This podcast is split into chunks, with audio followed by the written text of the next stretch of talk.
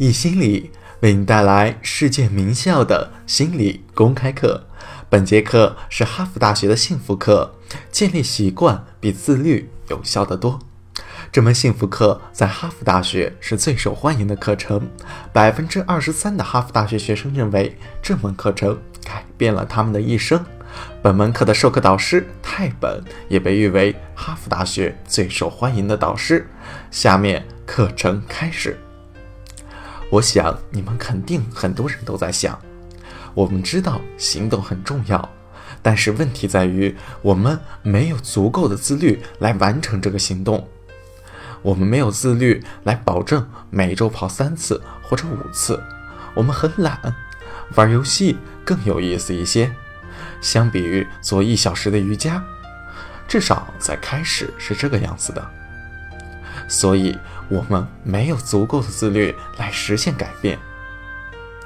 现在，请大家问自己一个问题：假设你能变得更加的自律。你感觉你是否能够更加的幸福，更加的成功？我有一个好消息和一个坏消息要告诉你们。坏消息就是，你们不会获得更多的自律，你现在拥有的就是你的全部自律。绝大多数人认为他们需要并且想要更多的自律，认为他们现在的自律还不够，但其实大部分人无法获得更多的自律。事实就是这样。好消息是，更多的自律事实上并不重要。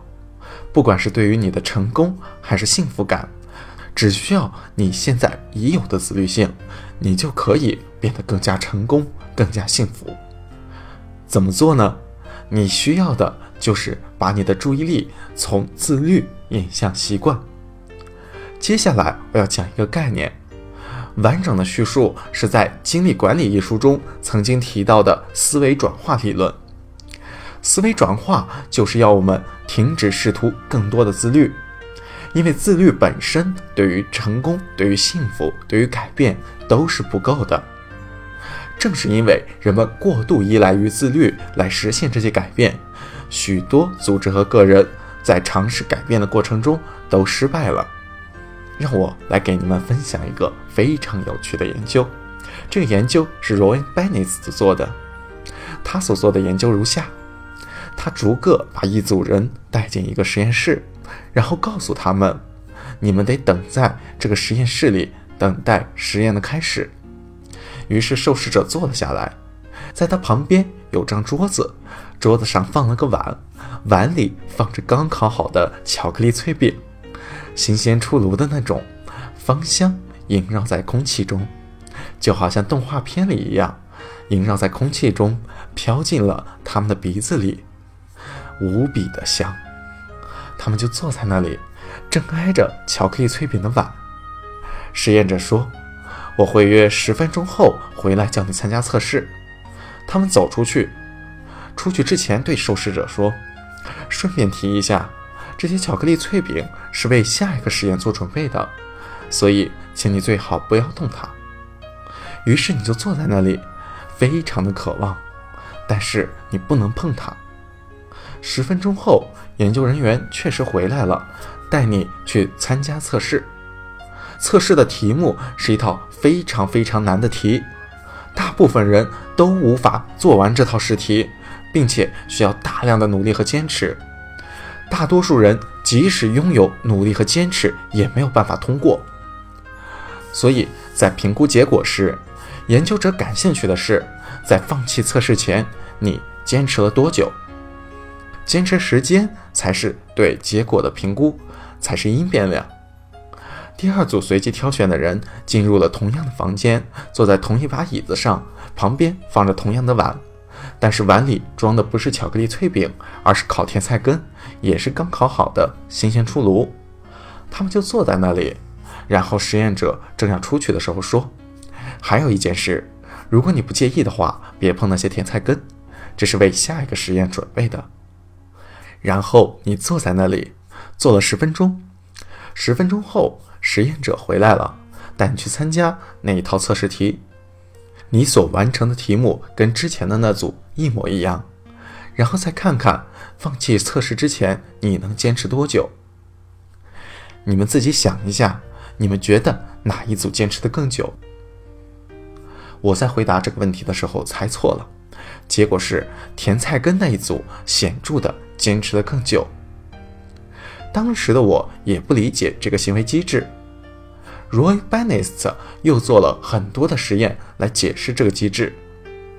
这是因为巧克力脆饼组已经用了自律来阻止自己动饼干，虽然他们十分想碰它，但是他们不能碰，所以他们已经用掉了那份自律。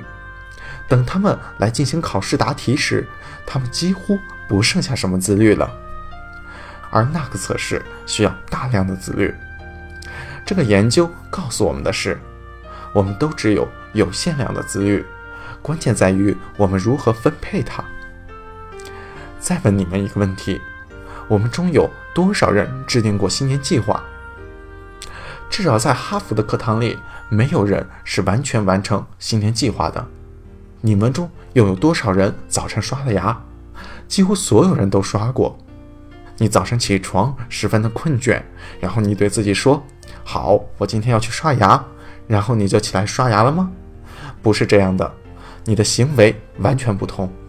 你爬下床，你几乎睁不开眼睛，你可能都不记得自己刷了牙，因为你还像梦游一样。为什么所有的人都完不成他们的新年计划？但是所有人都刷了牙呢，因为新年计划依赖于自律，而刷牙是习惯。我们每天都做，几乎是自动的完成，这就是习惯。我们都知道刷牙很重要，我们也知道锻炼很重要，但是世界上太多的人都在为不锻炼付出代价。当别人夸我有不可思议的自律时，那时我还是个壁球运动员。这让我非常的惊讶，因为我不觉得我是一个自律的人。我家没有巧克力脆饼，即使有，也被我老婆藏起来，因为如果有，它会在两分钟内消失。在这方面，我的自律为零。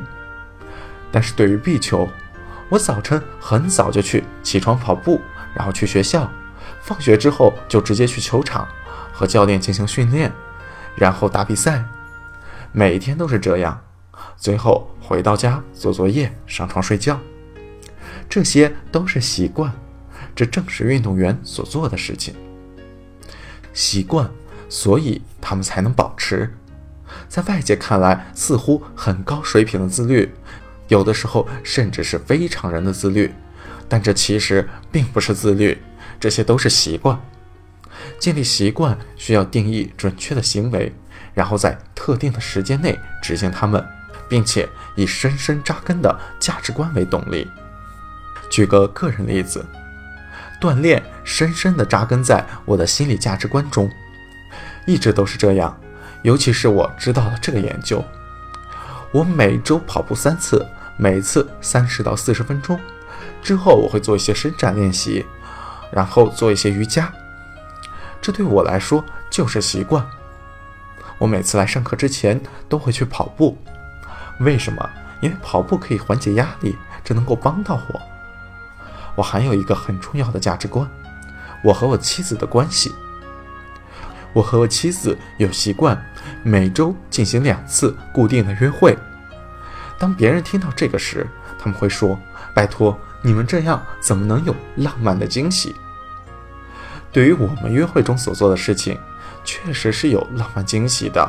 但是我们的约会次数和时间是定好的。如果我和我的妻子出差旅游，错过了约会，我们会找时间再次补上。为什么？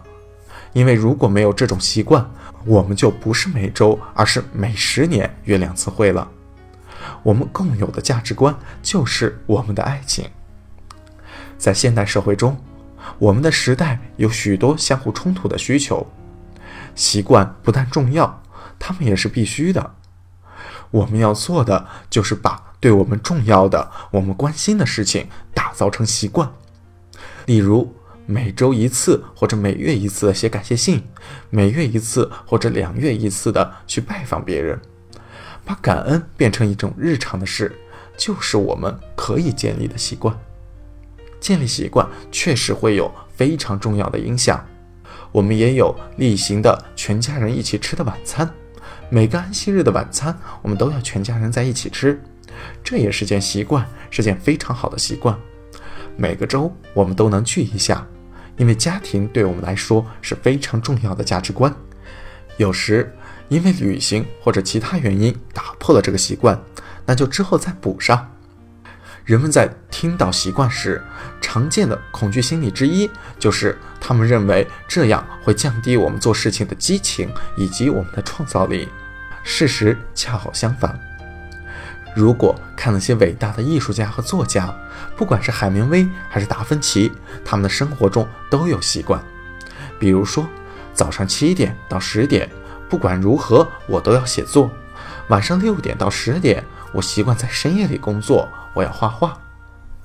他们有习惯，正是因为这样的习惯，他们才能够创造，他们才有机会专注于主题，而不是分心到其他事物上去。也许我该干点别的，有些让我分心的事情。不是这样的，有习惯在。我现在就该做这个，几乎无意识的就去做了，就好像是我们刷牙一样。但是，一旦他们开始专注，就有了创造的空间。关键在于要花时间来建立习惯。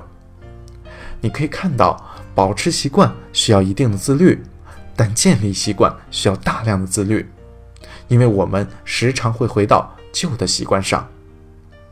下段课程我们会讲如何建立习惯。本段课程到此结束，谢谢你，祝你幸福快乐。